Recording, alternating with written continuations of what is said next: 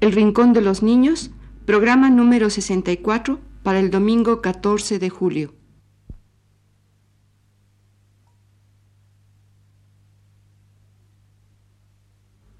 Radio Universidad presenta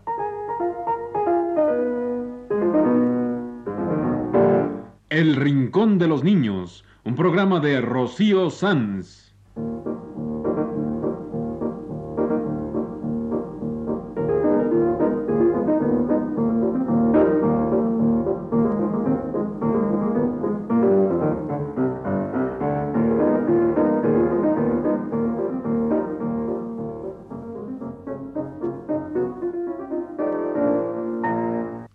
Semanas, a esta misma hora, los esperamos aquí con cuentos e historias verdaderas, con música y versos, con fábulas, noticias y leyendas para ustedes en el Rincón de los Niños.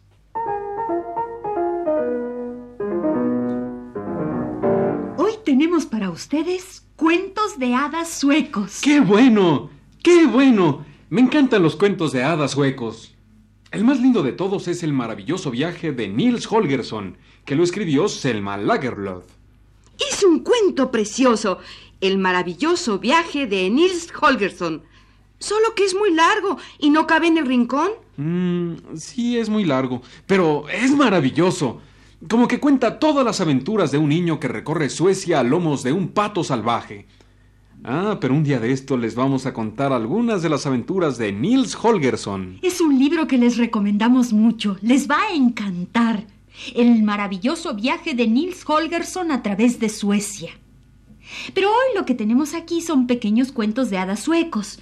Estos cuentos vienen en un librito precioso, lleno de dibujos lindos, y son de la escritora Anna Wallenberg.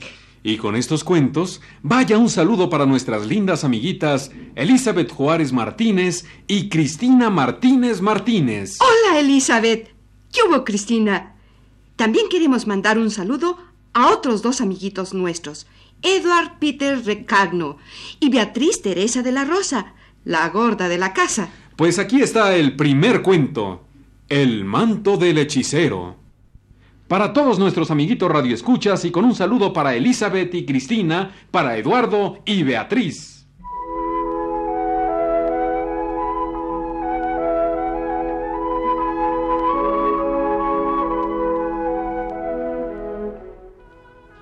El manto del hechicero.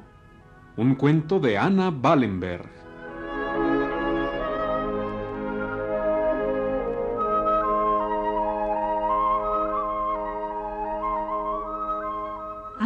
Vez un hechicero, un brujo, que construyó un espléndido castillo. Estaba en lo alto de una montaña y alrededor del castillo había un jardín maravilloso. El hechicero solía reposar en su jardín precioso y a su alrededor bailaban y cantaban unas muchachas muy hermosas.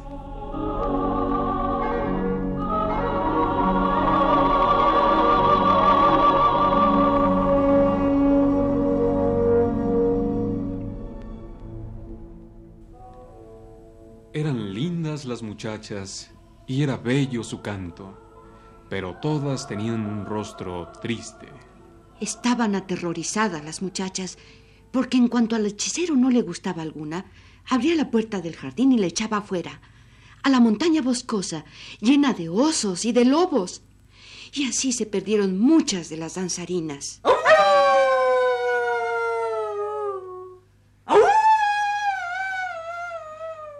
Cada vez que el hechicero echaba fuera a una de las muchachas bailarinas, esto es lo que hacía.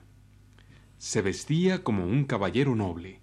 Se ponía miel en los labios para que sus palabras fueran dulces y un rocío mágico en los ojos para que en ellos brillara la bondad. Luego se envolvía en su gran manto negro y salía a buscar otra muchacha. Y el manto se abría como dos grandes alas negras. Cuando el hechicero veía a una muchacha bonita, se portaba como todo un caballero. Extendía su manto negro a los pies de la muchacha con mucha cortesía Y en cuanto la muchacha pisaba el manto, la envolvía en él y se la llevaba volando a su castillo. Pero si la muchacha no le hacía caso y no pisaba el manto, nada podía hacer el hechicero. Solo tenía poder sobre aquellas muchachas que pisaran su manto negro. Y un buen día, el hechicero vio a una hermosa muchacha asomada a la ventana en una pequeña aldea. La muchacha se llamaba Alvida y era tan linda que todos estaban prendados de ella. También el hechicero se prendó de ella y decidió espiarla, a ver si salía y si podía hacerla pisar su manto negro. Alvida salió al fin. Iba al bosque a recoger frutas silvestres. El hechicero se le adelantó y de repente le salió al paso. Preciosa joven, vuestros pies son demasiado finos para pisar el duro suelo. Aquí está mi manto. Pisad, pisad en él. Alvida se asustó un poco, pero luego se repuso y dijo, No, caballero, yo no soy ninguna preciosa joven. Y recoged vuestro manto se va a ensuciar en el suelo. Y Alvida se alejó sin haber pisado el manto del hechicero.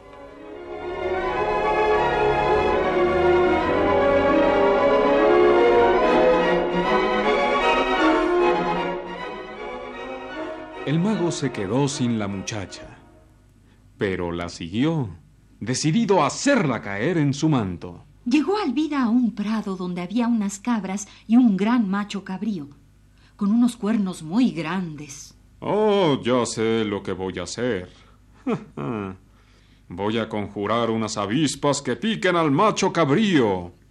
Este correrá y perseguirá a la muchacha. Entonces apareceré yo con mi manto como para protegerla y ella pisará mi manto y podré llevármela. y así lo hizo el hechicero.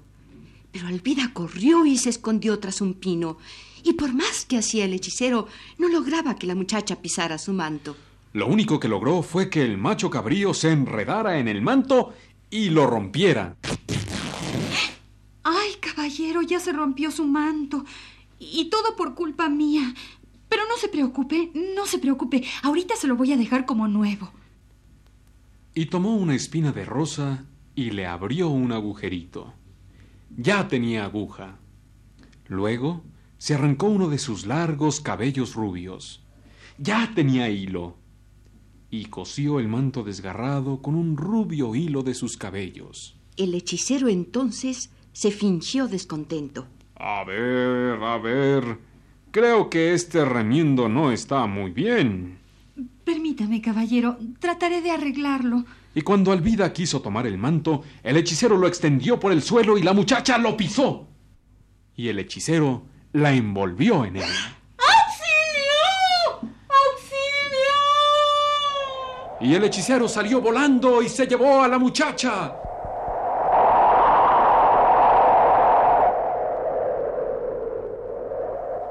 Pero en esto se enredó el remiendo en una rama de un árbol. El remiendo hecho con el cabello de Alvida. Y no se soltó el cabello. Por más que el hechicero tiraba y jaloneaba, el cabello no se soltaba. Y en los tirones, Alvida se salió del manto y salió corriendo y no paró hasta llegar a su casa. Y entonces sí, se soltó el manto. Pero la muchacha ya había escapado y el hechicero, furioso, voló hasta su castillo.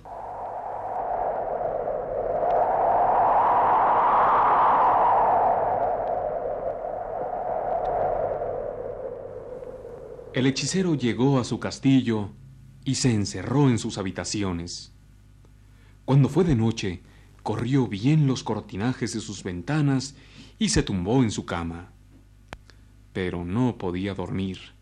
Le parecía que había demasiada luz. ¡Mmm! ¡Cuánta luz! Debe haber luna llena. Pero la luz no lo dejaba dormir y entonces se levantó a ver por dónde se filtraba la luz. Pero no había luna, y el hechicero se dio cuenta que la luz provenía de su propio manto. Fue a revisarlo y vio que lo que brillaba intensamente Era el cabello con que Alvida había remendado el desgarrón. ¡Ajá! Con que esto es lo que brilla.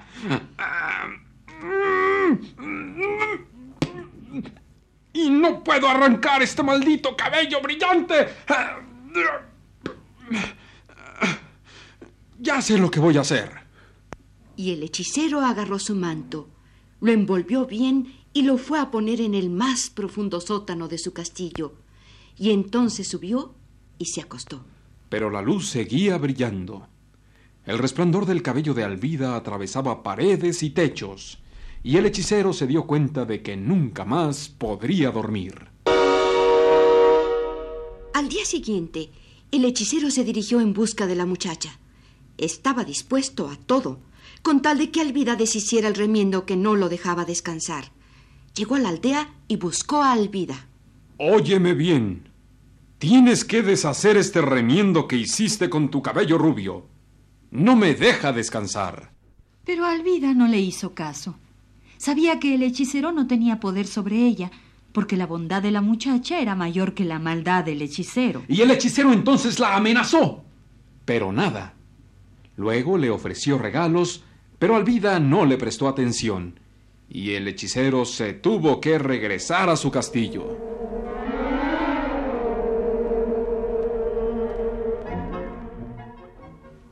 En el camino tuvo una idea. Mmm. Esta muchacha no entiende amenazas ni sobornos. Pero si yo, de mi voluntad, le doy algo, quizá quiera deshacer el remiendo. ¡Eso! Voy a llevarle los mejores frutos y las más hermosas flores de mi jardín encantado. Y así lo hizo. Rodeó la casa de Alvida de árboles mágicos, cargados de frutos y de hermosísimas flores y esa noche el resplandor de su manto fue muy tenue y el hechicero pudo dormir. Al día siguiente, Alvida se encontró su casa rodeada de hermosos árboles frutales y de lindas flores, pero no tocó nada. Dejó que todo el que pasaba por el camino tomara de la fruta, y los viajeros hambrientos y cansados reposaban allí y tomaban la deliciosa fruta, y bendecían el regalo. Y cada mañana los árboles mágicos amanecían cargados de fruta. Alvida no tocaba nada, pero dejaba que todos tomaran fruta y descansaran a la sombra de los árboles mágicos. Y todos bendecían el regalo.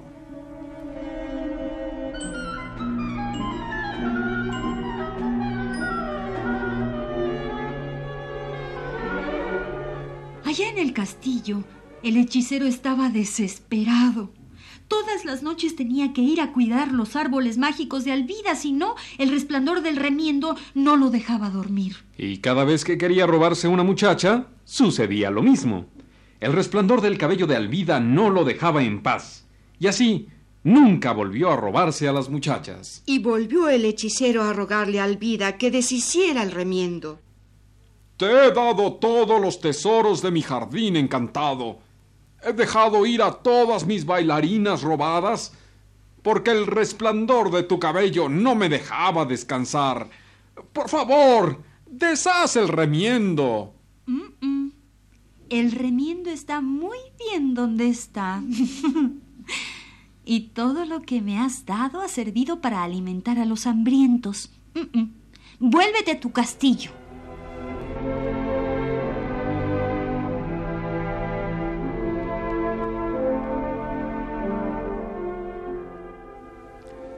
Y el hechicero, que quería hacer el mal, se vio obligado a hacer el bien.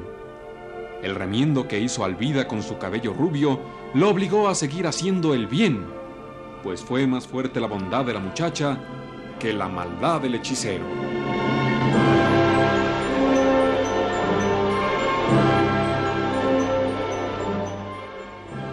Y fue así como les contamos El manto del hechicero, un cuento de hadas sueco un cuento de Anna Wallenberg, El manto del hechicero.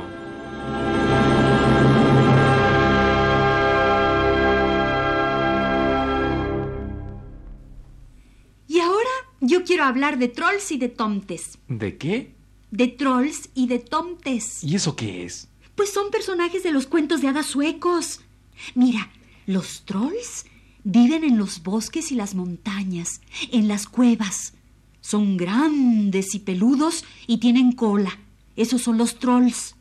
Los tomtes son los genios protectores de los hogares suecos. Son chiquititos como duendes. Esos son los tomtes. Los trolls y los tomtes aparecen en los cuentos de hadas suecos. Hay que conocerlos. Oye, ¿los tomtes y los trolls son buenos o malos? Pues los trolls son malos y los tomtes buenos. Los trolls son peludos, asustan a los hombres, viven en lo hondo de las montañas y guardan tesoros. Los tomtes, chiquititos, viven con los hombres y protegen sus hogares. ¡Qué bonito, qué bonito! Oye, ¿y qué más sabes de los tomtes y de los trolls? Pues había una vez una jovencita que perdió a su hermano y se fue a buscarlo por las montañas. Y el tomte de su casa se fue con ella para protegerla. Ya me imagino a la muchachita por la montaña y el pequeño tomte atrás protegiéndola. Pues sí, así iban. Y resulta que al hermano se lo habían robado los trolls peludos de la montaña.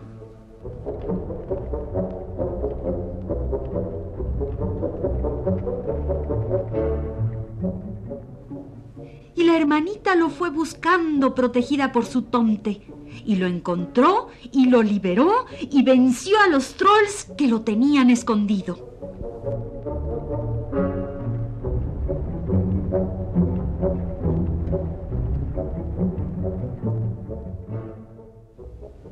Oye, qué bonito. Y yo conozco esa música. Es música de trolls. Claro, es música del rey de la montaña, que es un troll. Vamos a oírla. Sí, sí, escuchémosla. Es música de cuentos de hadas nórdicos. Escuchémosla para terminar nuestro programa. La danza del rey de la montaña del compositor Edvard Grieg. Una danza de trolls peludos. Una música de los trolls que viven en las montañas, de los trolls de los cuentos de hadas suecos.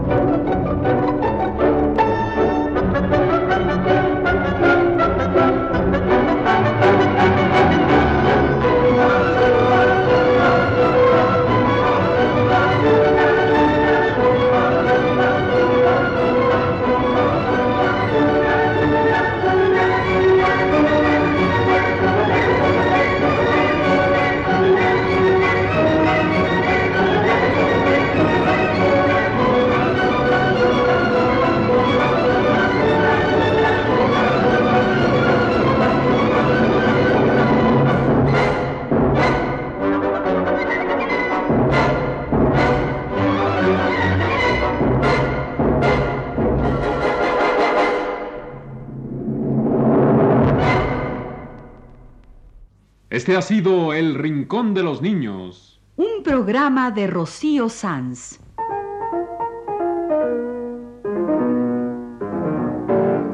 Asistente de producción, Leonardo Velázquez.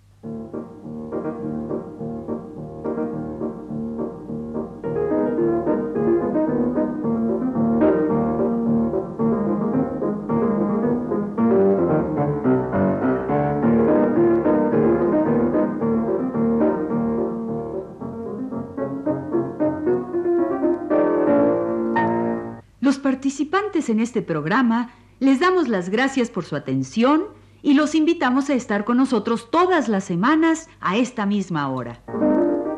Realización técnica Manuel Garro y Juan Carlos Tejeda. Voces de Magda Vizcaíno Germán Palomares Oviedo y Ana Ofelia Murguía.